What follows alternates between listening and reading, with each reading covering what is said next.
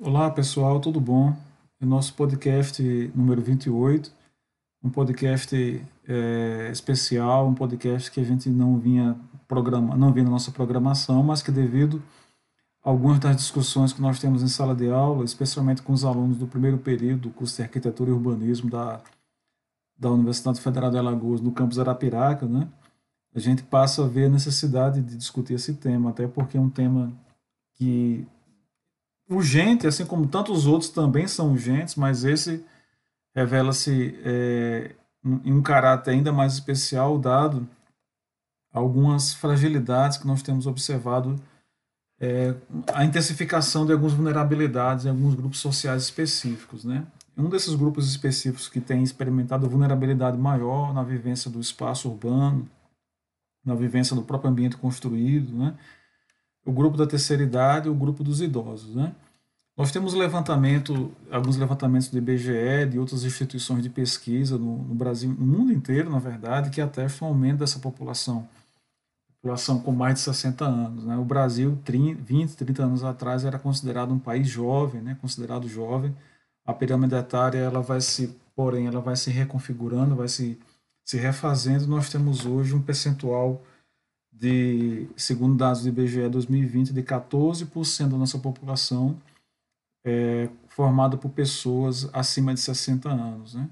Então, o aumento dessa população idosa, que é um aumento que é experimentado no mundo inteiro, mas chama a atenção no nosso caso, no caso brasileiro, esse aumento ele é capaz, caso haja acessibilidade do Estado, acessibilidade de profissionais da área da arquitetura, do urbanismo, e de outras áreas que pensam o espaço urbano, o espaço construído, é, vai imprimir né, nesse, nessas categorias de pessoas que pensam a realidade, que pensam sociedade, nas suas variadas profissões, né, vai imprimir essa necessidade de ter um olhar mais atento a essa população que aumenta ano a ano no Brasil. É, a, a, área da arquitetura, do urbanismo, ela lida muito com um conceito importante que é o conceito do programa de necessidades. E dentro do programa de necessidades, nós temos, tem sido contemplado alguns trabalhos de conclusão de curso, né, especialmente no nosso curso de arquitetura, a necessidade do, desse grupo de pessoas acima de 60 anos que vivem, sobre, muitos vivem nesses abrigos de longa permanência, como são as casas de abrigo e de repouso dessa, dessa parcela da nossa população. É, o Brasil, em 1950, nós tínhamos é, 54 milhões de pessoas no total. Passamos em 2020, no segundo último levantamento, 200, a ter, termos, do, em média, cerca de 203 milhões de pessoas. A previsão é que até 2050 nós tenhamos dois, é, 229 milhões, e no ano de 2100 nós vamos ter é, o, o, a diminuição no número de habitantes, quando nós vamos ter cerca de 181 milhões de pessoas né, no Brasil em 2100. A, popula a, a população, é, no geral, que aumenta com muita intensidade, você tem em 50, 54 milhões, é, em 2050 nós vamos ter 229 milhões, a previsão né, de pessoas. Mas a população idosa ela tem uma, a, a intensidade do aumento é muito maior. Em 1950, nós tínhamos no Brasil 2,6 milhões de pessoas acima de 60 anos.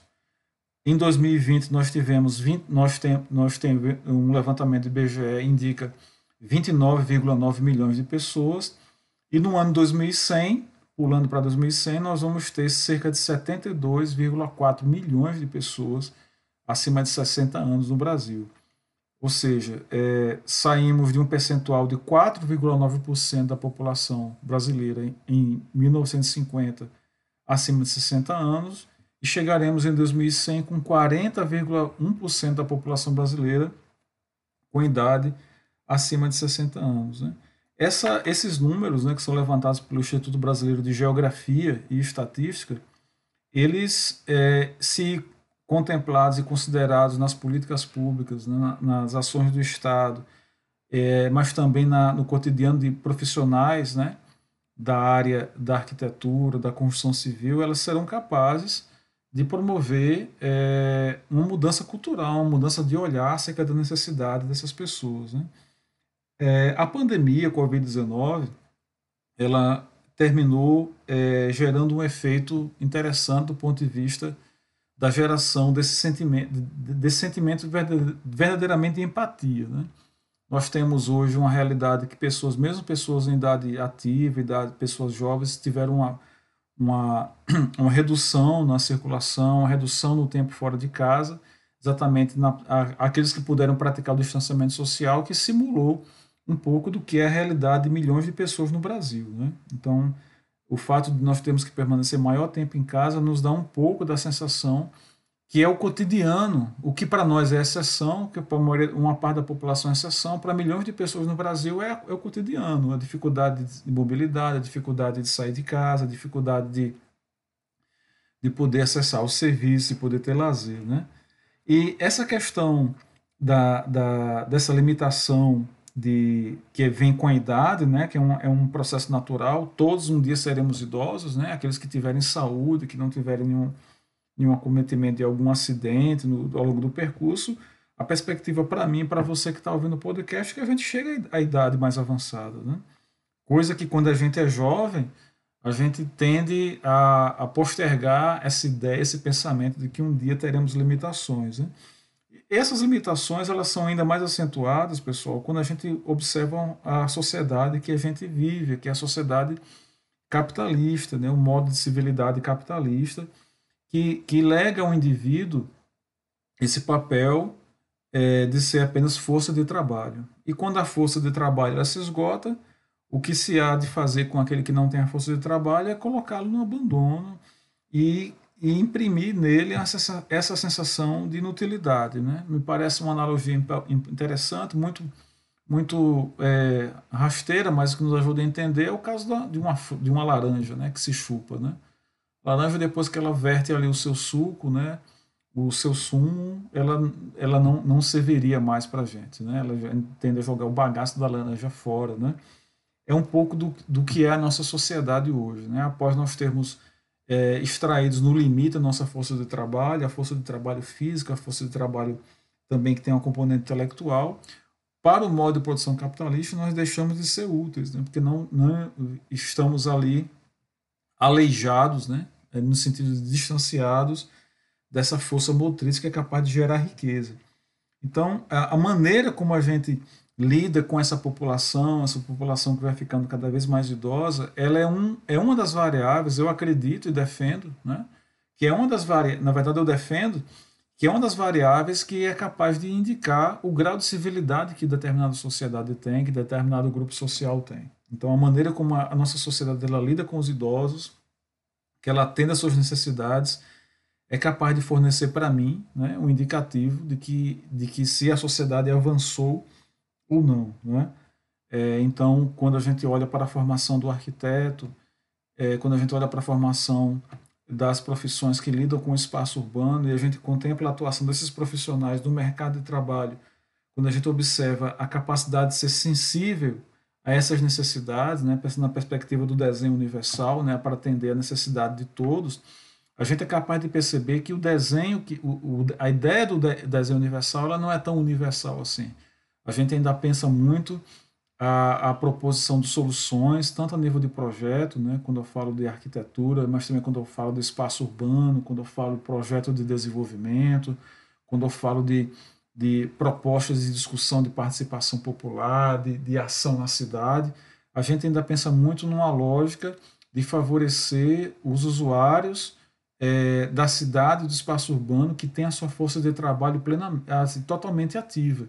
E, e, há uma tentação muito grande, né, que nos assedia, vou chamar de tentação, né, usando uma palavra emprestada aí da, dessa, desse campo mais religioso, a gente é assediado por esse, por, por é, sofremos esse tipo de assédio, né? De pensar a cidade apenas do ponto de vista de quem pode caminhar com suas próprias pernas, né? É, e não do ponto de vista de quem precisa de quem é o cadeirante, não do ponto de vista de quem tem é, de, algum tipo de limitação limitação de, de, locomoção. A gente pensa muito assim, a gente, é, há uma tendência de se pensar muito planejamento urbano, de pensar a cidade, de projetar é, considerando o, o, o, o, típico cidadão ativo e totalmente produtivo. Né? Então, é a maneira como eu observo, o grau de sensibilidade, a, a partir dessa reflexão, é capaz de ao olhar um projeto de arquitetura, ao olhar um projeto de urbanismo, olhar mesmo a atuação de um determinado profissional, conseguir auferir se ele é um profissional distinto ou não. Se a nossa sociedade está pensando na necessidade realmente universal, atendendo essa população que aumenta, que no Brasil em 2100 vai chegar a 40,1% do, do, do total da população, eu sou capaz de dizer se, se o, o arquiteto, o profissional, o engenheiro, o geógrafo, o cientista social, se ele possui uma visão é, inclusivista ou exclusivista. Né? Na verdade, é, nós, nós, a universidade e os profissionais eles estão são formados e elas, essas instituições elas existem muito mais do, é, pensando em atender necessidades de toda uma população, de toda uma sociedade. Por isso que eu gosto muito da expressão que a universidade ela pode ser socialmente referenciada. Né? Para quem nós produzimos o conhecimento, para quem nós refletimos, para quem nós discutimos, para quem nós damos aula, e qual o sentido de estarmos existindo enquanto instituição de ensino superior, qual o sentido, no caso do arquiteto, que são os meus alunos, qual o sentido de eu ser arquiteto, né? qual o sentido de eu ser um urbanista, ou de eu ser um geógrafo, se eu não consigo pensar a cidade, o espaço urbano e o planejamento para todos.